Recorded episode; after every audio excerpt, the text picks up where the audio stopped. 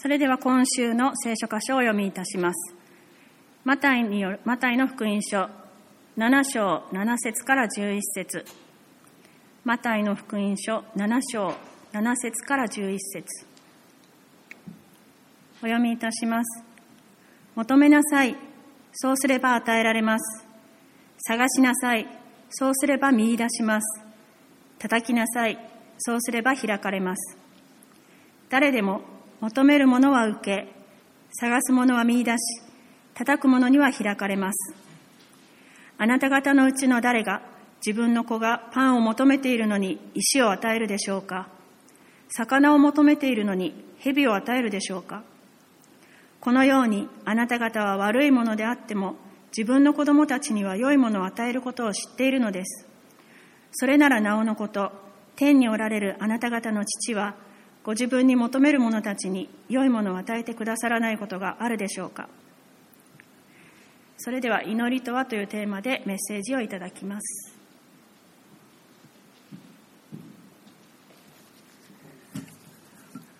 え、皆様おはようございます、えー、共に御言葉を開いてみていきたいと思います、えー、ある外国の教会での話です。まあ、その地域がひどい干ばつになってしまったので、えー、人々が教会に集まってこう雨を降らせてくださいと神様に祈る祈り会をすることになりました。しかし、えー、集まった人たちを一目見てその教会の牧師はこう言ったんですね、えー、皆さんの中で神様が本当に雨を降らせてくださると信じている人がいないようなので、えー、今日はこの会は解散しますと。で、人々は言ったんです。なぜですかなんでわかるんですかと。すると牧師こう言ったんですね。だって、傘を持ってきている人が一人もいないじゃないですかと。えー、確かにそうだなと思います。えー、皆さんは祈りについてどのように捉えていらっしゃるでしょうか神様は確かに皆さんの祈りを聞いてくださる方なんでしょうか今日は祈りというテーマで見ていきたいと思います。まあ、祈りということを考えると、まあ、多くの人は、たとえクリスチャンでなかったとしても、困難の中を通された時に、えー、神様に心を向け、祈り心を持つ という性質があると思います。まあ、例えば普段神様なんて信じていないという人も、例えば命の危険にあったら、まあ、本能的に神様を助けて、そう祈り求めるのではないでしょうか。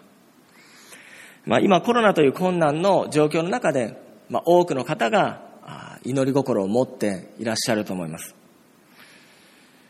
ある意味人が本能的に神様に対して祈りの心を持つ。それは誠の神様がご自身のもとに人々を導くためにまいてくださった、まあ、ある意味種だと思います。今日は祈りとはというテーマで3つのポイントで見ていきたいと思います。まず一つ目ですね、祈りとは何かという点です。えー、祈りは信仰のない人から見れば、まあ、非生産的で無意味な行為に移ると思います。じっと座って、え何もこう動かないからですね。しかし私たちにとってそうではないです。私たちにとって祈り、それはある意味人生で最も大切な営みの一つと言えるのではないでしょうか。それは、祈りとは父なる神、御子イエス、精霊様の三位一体の神様との命の交わりだからです。私たちが祈るとき、三位一体の神様がその祈りに密接に関わってくださっています。まずその点を見ていきたいと思います。まず私たちは、天の父に向かって祈るということです。イエス様は私たちに天におられる我らの父よと祈るように教えてくださいました。この父なる神とは全宇宙を創造された天地創造の偉大な神様です。現代は科学が発達し宇宙の謎が解き明かされてきました。現在宇宙にはどれぐらいの星があるか、700外個の星があると言われています。外という単位は超の次の K の次の位になります。つまり地球上のすべての星の、地球上のすべての砂粒の数よりも宇宙の星の数は多いということですね。神様はその壮大な宇宙をどのように作られたんでしょうか詩篇の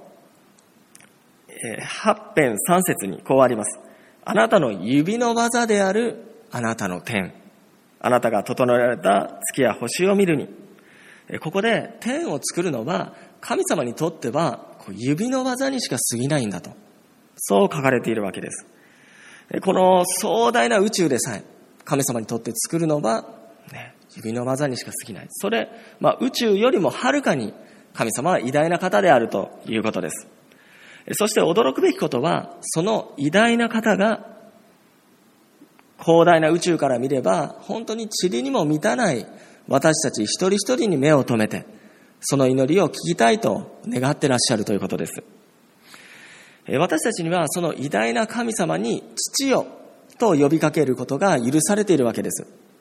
で、この父よという言葉は、まあ、日本語で言うと少し堅苦しいニュアンスになるかと思いますけれども、原文のアラム語では、アバという言葉で、まあ、子供がお父さんに対して呼びかける言葉なんです。つまり、お父ちゃんとか、パパっていう呼びかけです。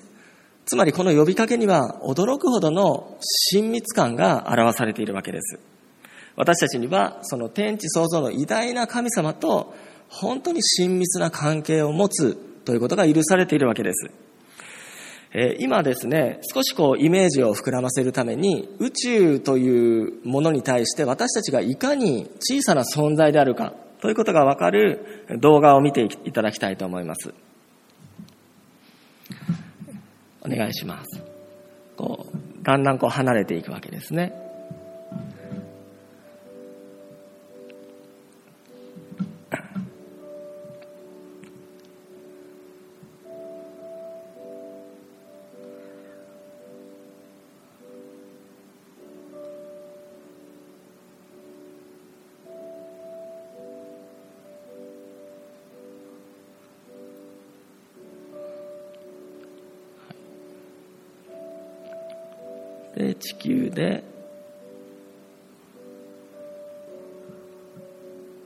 太陽系と呼ばれるものですね。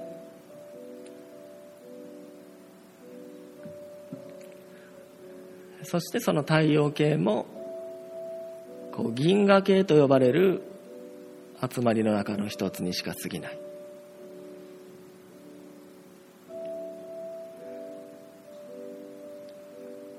そしてその銀河系も極部銀河系という多くの銀河系の集まりの一部にしか過ぎない。そして、さらに外側には乙女座町銀河団というものがあって、えー、もう本当に広大ですね。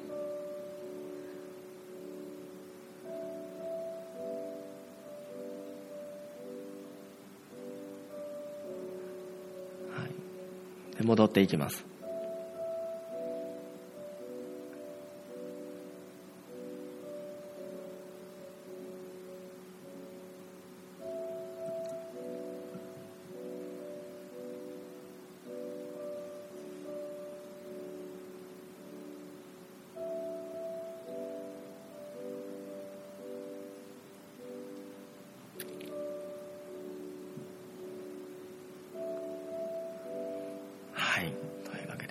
本当に驚くべきことだと思います。広大な宇宙に比べたら、ほんの塵にしか過ぎない私たち一人一人に神様は目を留め、その祈りに耳を傾けてくださっている。私たちはその天地創造の偉大な神様と親密な関係を持つことが許されているという不思議です。そして二つ目ですね、御子イエスによって祈るということを見ていきたいと思います。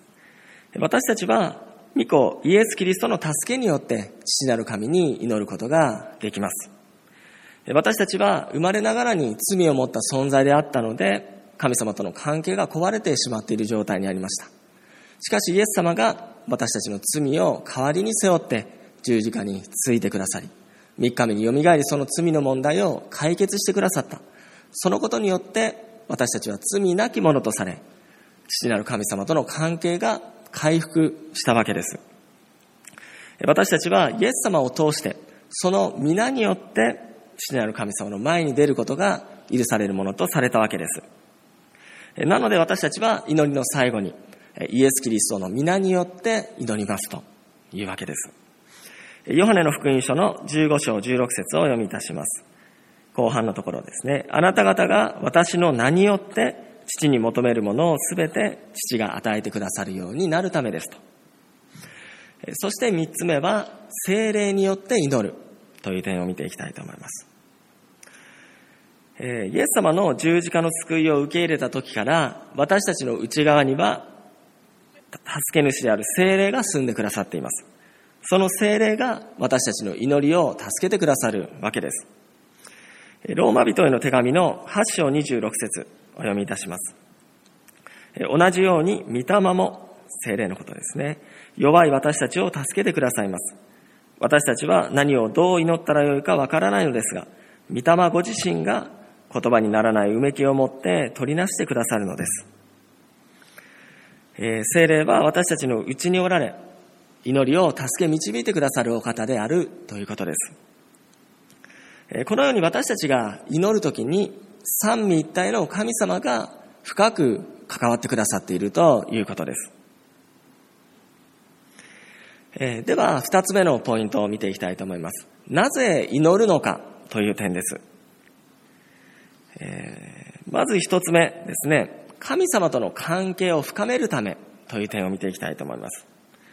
まあ、多くの人は祈りというと何かこう願い事をするというイメージがあると思います。ま、もちろん願い求めることも祈りの要素なんですけれども、祈りとはそれだけではなくて、神様への感謝、え賛美、え告白など様々な要素があるわけです。で、これらを通して私たちは神様との関係がより深められていくんです。え神様との関係を深める祈りとはどのようなものでしょうかそれは心の内にある思いを神様の前にさらけ出す祈りです。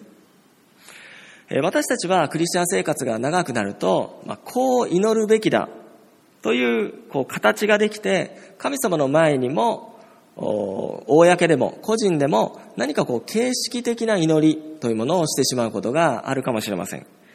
しかし神様は私たちが祈るべきことではなくて、本当に私たちの心の中にある思いを知りたいと思ってらっしゃるということです。えー、皆さんは子供の祈りを聞いたことがあるでしょうか？本当は面白いんですね。もうオブラートに包まれてないからです。えー、ある子供は寝る前にこう祈ったそうです。えー、もし僕が目覚める前に死んでしまったら、僕のおもちゃを全部壊してください。弟が絶対に遊ぶことがないように。すごい素直な祈りですね。子供はあらゆる願い事を神様の前に持っていきます。それは時に純粋なもの、時にくだらないもの、えー、また寛大なもの、また本当に自分勝手なもの。しかし神様は私たちがその子供のように自分の心の内の思いを話すことを望んでいらっしゃり、喜ばれるのではないでしょうか。まあ、実際に聖書を読むと、不機嫌な口調の祈りというのが実は多いということがわかります。不満を漏らすエレミア、神様を責め立てるハバクク、敵に対して裁きが下るように祈る呪いの詩篇の作者たち。ここから私たちは何を学ぶんでしょうかそれは、それらの祈りを神様がその通り聞かれるということはないかもしれないけれども、少なくとも私たちの心の思いを神様はぶつけることを許されているということです。そして神様はそのように心をさらけ出した私たちに語りかけ、取り扱い、語ってくださるわけです。私たちが神様の前に、こう、的漁師かのように、こう、幾重にもこう重なった心の殻を、殻を脱いで、本当に裸の心を持って神様の見舞いに立って思いをさらけ出すときに、そこから神様との深い交わりに入っていくわけです。えー、あるご婦人が、まあ、ある時ご主人に裏切られて許せないと、まあ、思いつくばかりのもう悪態を神様の前にぶつけたそうです。まあ、本当にその祈りがそのまま聞かれたら、まあ、旦那さんはもう即死だったと思います。まあ、それほど、まあ、激しい祈りだったわけです。しかし、彼女はその自分の思いをすべて神様にぶつけた後、本当にありのままの姿で、裸の心の持って神様の見舞いに立っている自分に出会うんです。そして、本当に神様の愛を体験することができたそうです。そしてそのご婦人は、イエス・キリストの愛と許しを持って、旦那さんを許していく、そのようなステップをたどっていきます。神様は私たちの心の内の本音を聞きたいと思ってらっしゃいます。私たちがそれを神様の前にさらけ出すときに、神様はそれを喜ばれ、関係を深めてくださるということです。そして2番目のところですね。なぜ祈るのか、2つ目。神様の働きをするためという点を見ていきたいと思います。私たちの信仰生活にとって最も模範となる人物とは誰でしょうそれはイエス・キリストです。イエス様の姿から祈りと行動の関係について少し見ていきたいと思います。祈ることと行動すること、どちらが大切なのでしょうか、えー、祈りばかりしている人に対して行動派はこう思います。あの人は祈ってばかりで何もしないと。逆にすぐ行動にこう移す人に対して祈りの人はこう思います。もっとちゃんと祈ってからえー、すればいいのにと。まあ、両者はこう対立関係を生んでしまいがちなんですね。えー、祈りと行動、これはどちらが大切なのでしょうか。答えはどちらも大切であるということです。イエス様の姿を見ていくと、イエス様は祈りと行動というものの間に矛盾というものを全く感じていらっしゃいませんでした。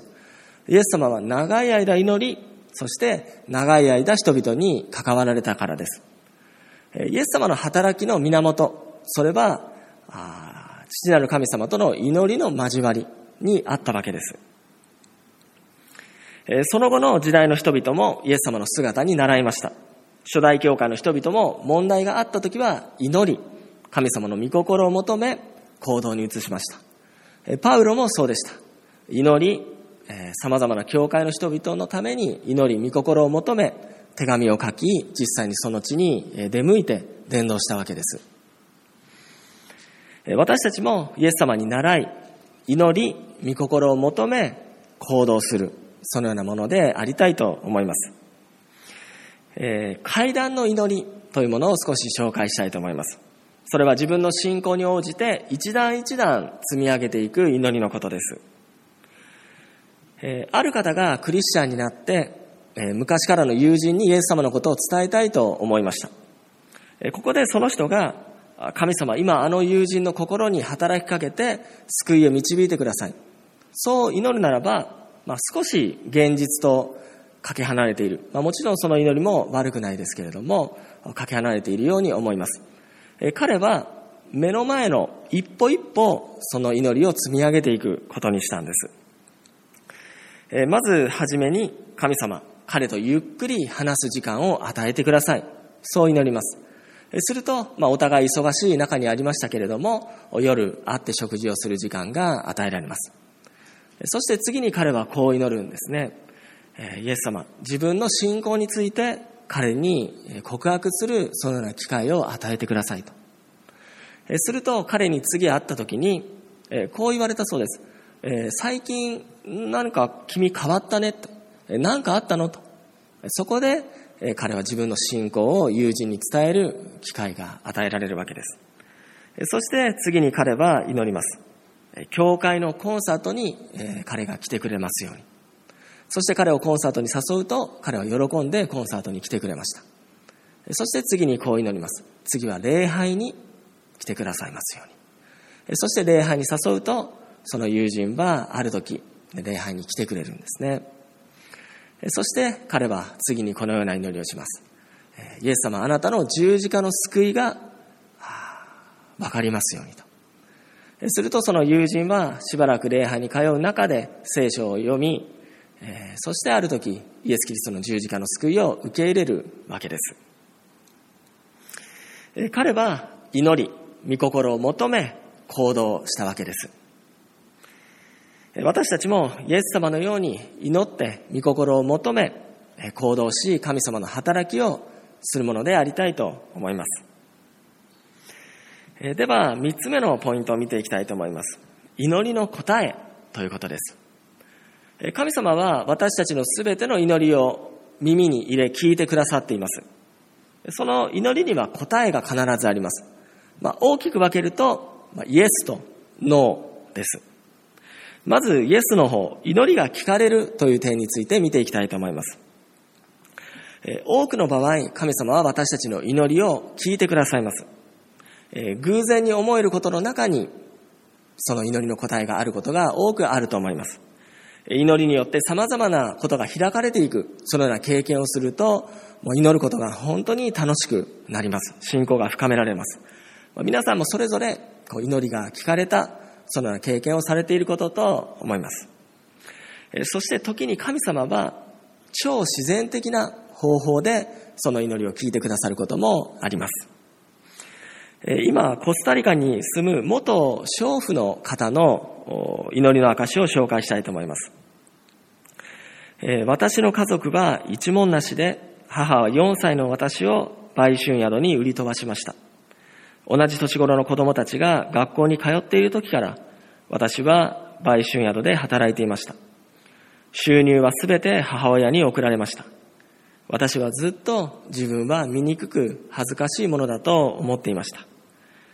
その苦痛を和らげるために早くからお酒を飲んだり、コカインにも手を出しました。そしてそんな生活を続ける中で妊娠し、10代で2人の子供を宿しました。以来、子供たちを支えるために私は一層働くようになりました。これが子供たちに愛を示すたった一つの方法だったんです。ある日、一人の客に野球のバットで殴られ、怪我をして入院しました。もうこんな生活は続けたくない。ある時ベッドの脇にひざまずいて神様に懇願しました。もうこの生活から抜け出させてください。子供たちにとって本当の母親になりたいのですと。すると神様はある幻を見せてくださいます。私はその時、ラハブ基金を探しなさい。という幻を見せられるんです。私はほとんど字が読めませんでしたし、ラハブという言葉の意味も知りませんでした。スペイン語にはそのような発音の言葉はなかったからです。それでも看護師の一人が電話番号を探すのを手伝ってくれて、私はラハブ基金という団体を探し出し電話をかけたのです。電話の呼び出し音が何度もなり、私は神様本当にあなたがおられるのでしたら、この電話を受け取る方を送ってください。そう祈りました。すると、マリリアナという一人の女性がその電話に出てくれました。彼女はラハブの責任者でした。その日は休みでしたが、書類を取りに立ち寄ったということでした。助けてください。私はマリリアナに言いました。死にそうです。これ以上この生活を続けたくありません。すると彼女は言いました。神様はあなたを愛しておられます。あなたを放っておかれることはありませんと。え実はそのラハブ基金とは、え売春から女性たちを救い、社会復帰をする働きをしている団体だったんです。ラハブというのは聖書に出てくる元売春婦の人で、後にイエス・キリストの生まれる系図に加えられていく、そのような女性です。ラハブ危機に出会えたことで、彼女はその生活を抜け出すことができ、現在、神様の栄光を表すためにビジネスをする、そのような学びをしています。神様が祈りの中で彼女が言葉すら知らなかったラハブ基金という幻を見せてくださったのは偶然なんでしょうかそうではないと思います。神様が確かに彼女の祈りを聞いてくださったわけです。えまた近年こう祈りの力というものが注目されていますデューク大学やハーバード大学というこう一流大学を三連戦に、今では70の医学部が健健康における冷静の役割というものを研究するコースを設けています。1980年代に科学が進歩するに伴って、こう祈りというものはこう迷信的で非科学的なものに過ぎないと軽視されるようになってしまっていました。しかし、その受け止め方が変化したのは、2000年代になって、二重盲検法という、あの、検査技術が祈りが健康に与える影響に測るものとして用いられたことが理由になりました。この二重盲検法とは、医者にも患者にも両方に秘密にして行われる実験のことです。例えば、祈りのチームが一組の患者に対して祈るとします。その人は すいません。その人は誰が祈ってくれているのか、祈られていることすら知らないわけです。そしてその人に関わる医療スタッフにもその祈りのことは内密にされています。そのような研究の中で驚くことに、そのような匿名の祈りにも確かな効果があるという研究結果がたくさん出てきたわけです。えー、サンフランシスコの病院で、えー、ボラン、すいません。サンフランシスコの病院で、ボランティアの人たちが393名の心臓発作患者を2つのグループに分け、その半数の患者のために匿名で祈ったという有名な研究があります。すると驚くことに、祈ってもらったグループの方では、死亡者数が極端に少なく、ほとんど強い薬を使う必要もなく、生命維持装置を必要とする人は一人もいなかったそうです。他にも祈りを含む宗教的習慣と健康との関係を立証する500もの研究が2003年に出されています。祈りとは単なる非科学的な気休めのものではないということです。確かに神様は私たちの祈りを聞いてことを行ってくださる、そのようなお方であるということです。そして祈りの答え、二つ目、脳の場合について見ていきたいと思います。祈りが聞かれないということですね。祈りが聞かれない理由をいくつか見ていきたいと思います。まず一つ目が、内容が悪いということです。ヤコブの手紙の4章3節にこうあります。求めても得られないのは、自分の快楽のために使おうと悪い動機で求めるからですと。つまり、祈りの内容、それ自体が良くないものか、私たち自身や他の人にとって良くない結果をもたらす祈り、それは聞かれないということです。そして祈りが聞かれない二つ目、それは私たちを成長させるためという側面もあるということです。神様は祈りを聞かず、あえて私たちを困難に通す、困難の中を通すことを許されて、私たちを成長に導くことがあるということです。え例えば皆さんにですね、もうすぐ子供が生まれるとして、え生まれる前のその子の生涯が記された台本が渡されるとします。えそして消しゴムが渡されて、5分時間を与えますから、まあ、好きなように消してくださいと言われたとします。そして皆さんがその子の人生の台本を開けると、その子は本当に様々な困難を通すことが記されています。もちろん親としてその困難を全て消したいという衝動に駆られるかもしれません。しかし、その困難や苦難を全て取り除くことが、その子にとって本当に良いことなんでしょうか。時にあえて苦難や通る、困難を通ることが、その子の成長につながっていくことも多くあると思います。神様も同じなわけです。パウロは私たちが神様に目を向けて生きるならば、苦しみや成長をもたらすと彼は信じていました。ローマ人への手紙5章3節から4節をお読みいたします。それだけではなく、苦難さえも喜んでいます。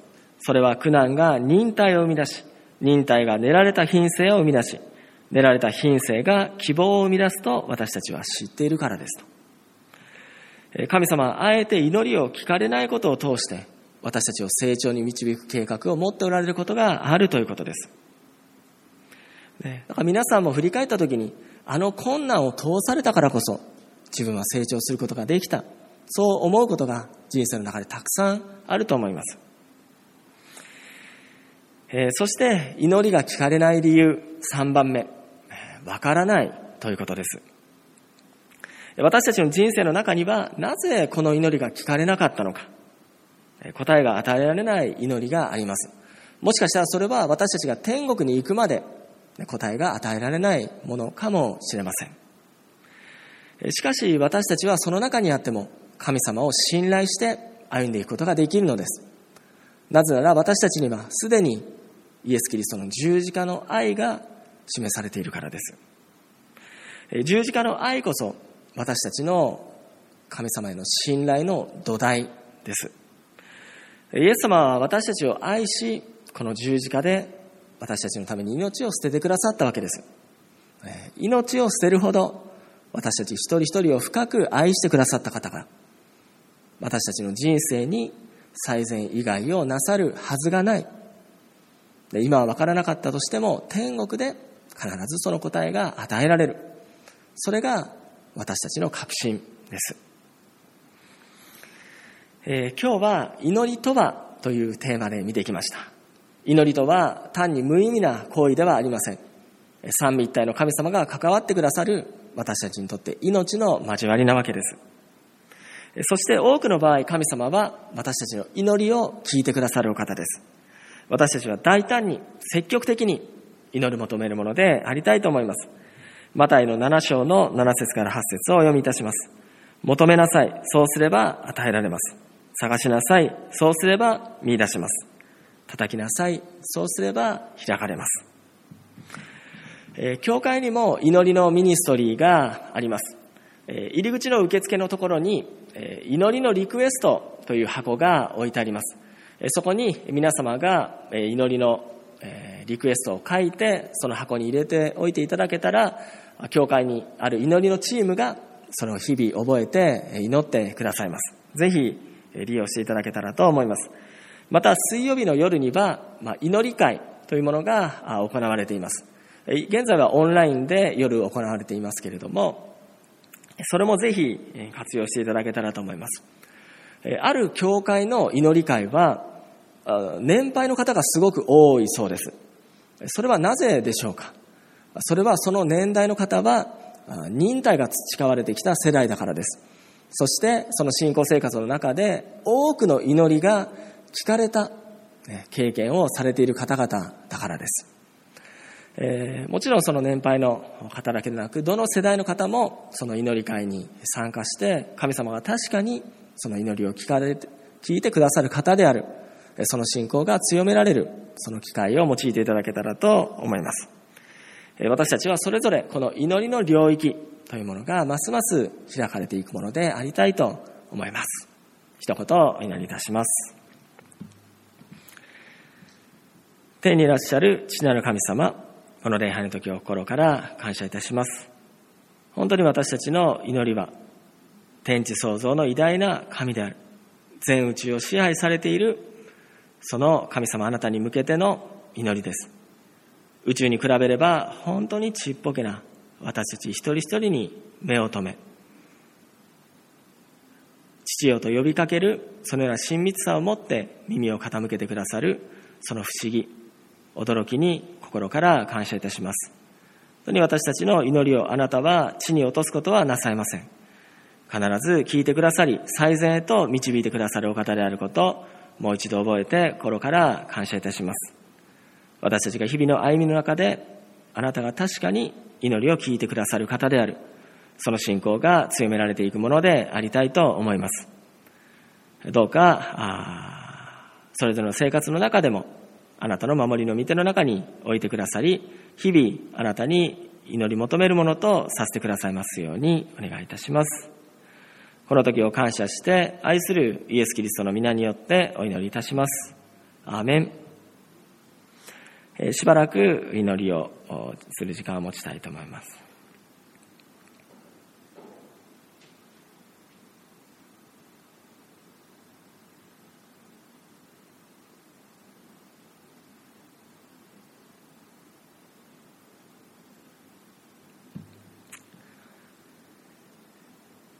それでは最後に祝福のお祈りをいたします。イエス・キリストの恵み、父なる神の愛、聖霊様との親しい交わりが今週一週間も皆さん一人一人の上に豊かに豊かにありますように。アーメン。えー、以上で礼拝終わりたいと思います。最後にアナウンスの時を持ちたいと思います。はい。えー、オンラインの参加ですね。オンライン、はい。